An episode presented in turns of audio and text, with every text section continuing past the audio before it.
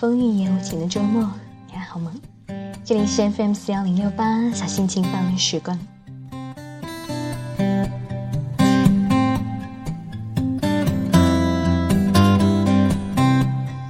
本来说好，在五一的小长假头尾两天都会有灿烂的阳光，可是今天的天气很不巧的受到昨天天气的影响，一大早太阳公公就躲起来，天空也是忧忧郁郁的灰色。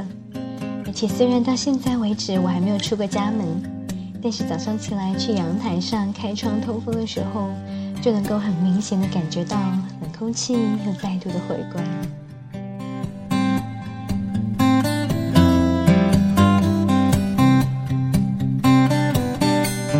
五月小长假的最后一天，你有没有被突如其来的冷空气换了兴致呢？我倒是觉得这样的日子是最适合拿来窝在家里和朋友聊天，或者是开一盏小灯，翻几页书，享受一个人的假期时光。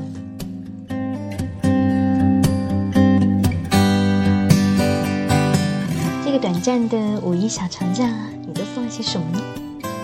放假的第一天，有没有趁着好天气出门走一走？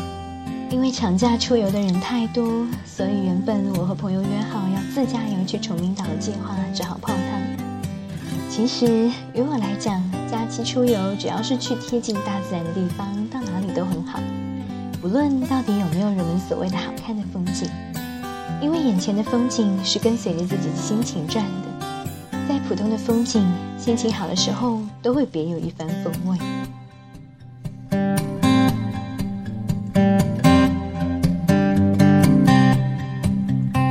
长假第二天的天气让我更加庆幸自己没有去崇明岛，因为从昨天中午开始，上海大部分地区都开始下很大的雨。因为不是按照原定计划进行，又碰上下雨天，所以就打算在家里面看一部电影。上个月末有一部电影引起了这个不小的冲动轰动。这部叫做《速度与激情七》的电影，在上映的第一周就突破了《变形金刚四》的票房。电影刚刚上映的时候，我就看到微博上面有很多人说，这一部有很多地方戳中了他们的泪点，比如熟悉的街头比赛、熟悉的人物回归，还有保罗的离开。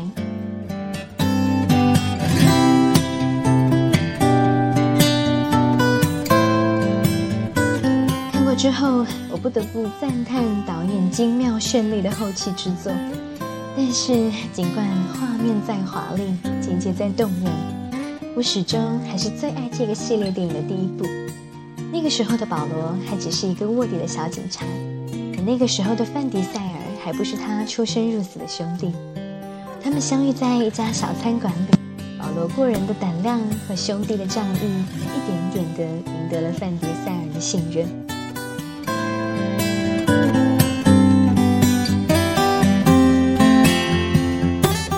所以喜欢这个系列电影的第一部的原因，源自于范迪塞尔在第一部的一句台词。他在戏中出演的角色，早年曾经和父亲一起组装赛车，然后去比赛，却眼睁睁地看见了自己的父亲在突发的事故当中不幸遇难身亡。后来他便开始四处的打架惹事。他说他从不计划未来，因为他都不知道自己能不能够活过度。活着度过今天，但是当他手握方向盘，脚踩下油门的那刹那，他感觉到自己是。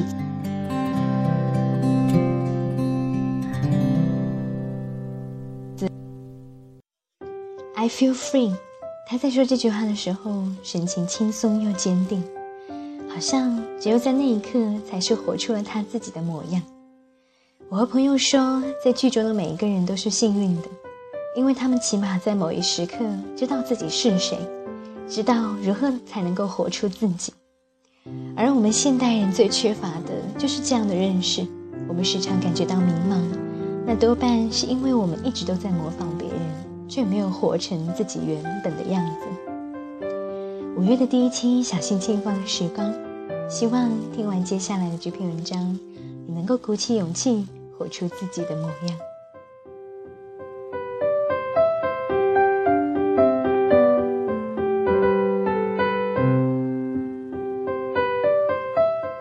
的你，不要活成了别人。这匆匆匆的人生啊，在时光的流逝中不断的前行。我们就像夜空中的一颗星辰，被别人照亮，亦或是自己发着光。在匆匆忙忙的日子里，我们偶尔会停下片刻，像是迷失了一般，不知道自己是谁，不知道自己身在何处。于是，我们害怕的躲起来，生怕被别人嘲笑。别人会说：“这样不行，你要那样，你要那样。”别人那样就成功了，某某人那样就失败了。我们听起来似乎很有道理，看了很多名人的传记，感觉深有体会，仿佛自己找到了未来的方向。正当自己得意之时，却听到了另一种说法：成功是不可以复制的。然后我们又陷入了迷茫，感觉艰难中发现的道路再一次被堵住，恐慌、迷惑、不解。再一次的不知道自己是谁，不知道自己身在何处。可是我们就在当下，我们就在当下的这个位置，可能在家里，可能在上班的路上，也可能是在咖啡厅，喝着一杯香醇的咖啡。这是为什么？我们查阅了资料，终于明白，这是我们迷茫。这还不是一般的迷茫，是发自心底的疑惑。有人说，缺少信仰就会迷茫。这的确是一个很不错的解释，但这个信仰又指的是什么？是山，是河，还是别人？那么，我们不妨再往深里看看。这个迷茫来得如此的沉重，似乎要将自己打垮。我们忘记了什么是生活，怎样才能够幸福？这归根结底是因为我们内心的迷茫，我们的内心自己被挡住了，一时半会儿看不太清楚。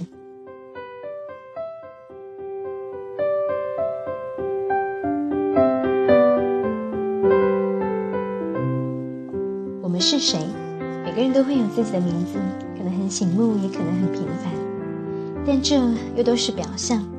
名字只不过是一个代号，它只是帮助我们对应每一个人，却并不能帮助我们认识我们究竟是谁。我们的内心深处的感受被压抑了，或者是被盖住了。那里也有一个你，却和平常你不太一样。如果这样不太好理解，就将它当作是潜意识。它虽然平常不会被轻易的发现，但却深刻的影响着我们的人生。我们从小就会被安排做各种各种各样的卷子，我们被灌输了一种思想：我们不不得不好好的学习，因为学好了学校里的知识，我们就能够找到好的工作，然后赚上钱，接着我们就可以幸福了。这是别人告诉我们的。因为有的人这样做成功了，至于学习的真正意义，往往被曲解成了只是为了找到一个好的工作。有人说学习成绩好可以当一个科学家，有人说学习好就可以当官，有很多种说法围绕在我们的周围，从很小的时候就被我们听到。也许那时候我们的心智才刚刚启蒙，我们不知道任何事物的对错，对象不同，结果也是不同的。我们迷迷糊糊的以为自己只要好好学习，就是为了能够当一名科学家、当官，把这些当做成了自己的人生目标。我们是这样想的，可能此时内心会有一些别的声音，但那些声音太弱了，很容易被忽略掉。直到很多年以后，我们离开了学校，开始了工作，我们不知道自己喜欢的是什么，我们不知道幸福又是什么。幸福大概就是赚很多钱，能够买任何自己想买的东西吧。我们有时候这样想，于是疯狂的赚钱。等到真正赚了很多钱以后，发现自己还是迷茫，还是不开心，不幸福，还是不幸福。接着我们看到还有很多人比自己更有钱，觉得自己不幸福，可能是因为钱还不够多，于是继续的疯狂赚钱，却最终发现这是一个无底洞。那种空虚的迷茫，仿佛永远得不了解脱。这样看，人生是有一些悲哀的。在我们幼年的时候，我们自发的心智，我们真正内心的声音受到了阻塞。我们活着自己感觉是对的道路，其实可能只是适合别人的道路。也可能是走在别人觉得很可行的道路上。就像许多年前社会上说学计算机专业能够找到好的工作，于是，一大批的学生报考了计算机的专业，好不容易毕业了，却发现现在这个专业的毕业生太多，结果自己就处于了一个十分尴尬的位置。这样来看，这个问题似乎无解。那么，我们就彻底换一个角度。有些人觉得幸福是金钱、地位，归根结底，这些都属于我们身外的事物，生不带来，死不带走。还有人觉得幸福是内心的富足，是向内求，追随自己内心的声音。这两种说法，我们很容易觉得后者适合自己，可是做起来却比较的困难。可是不要忘记。困难的，往往才更加珍惜。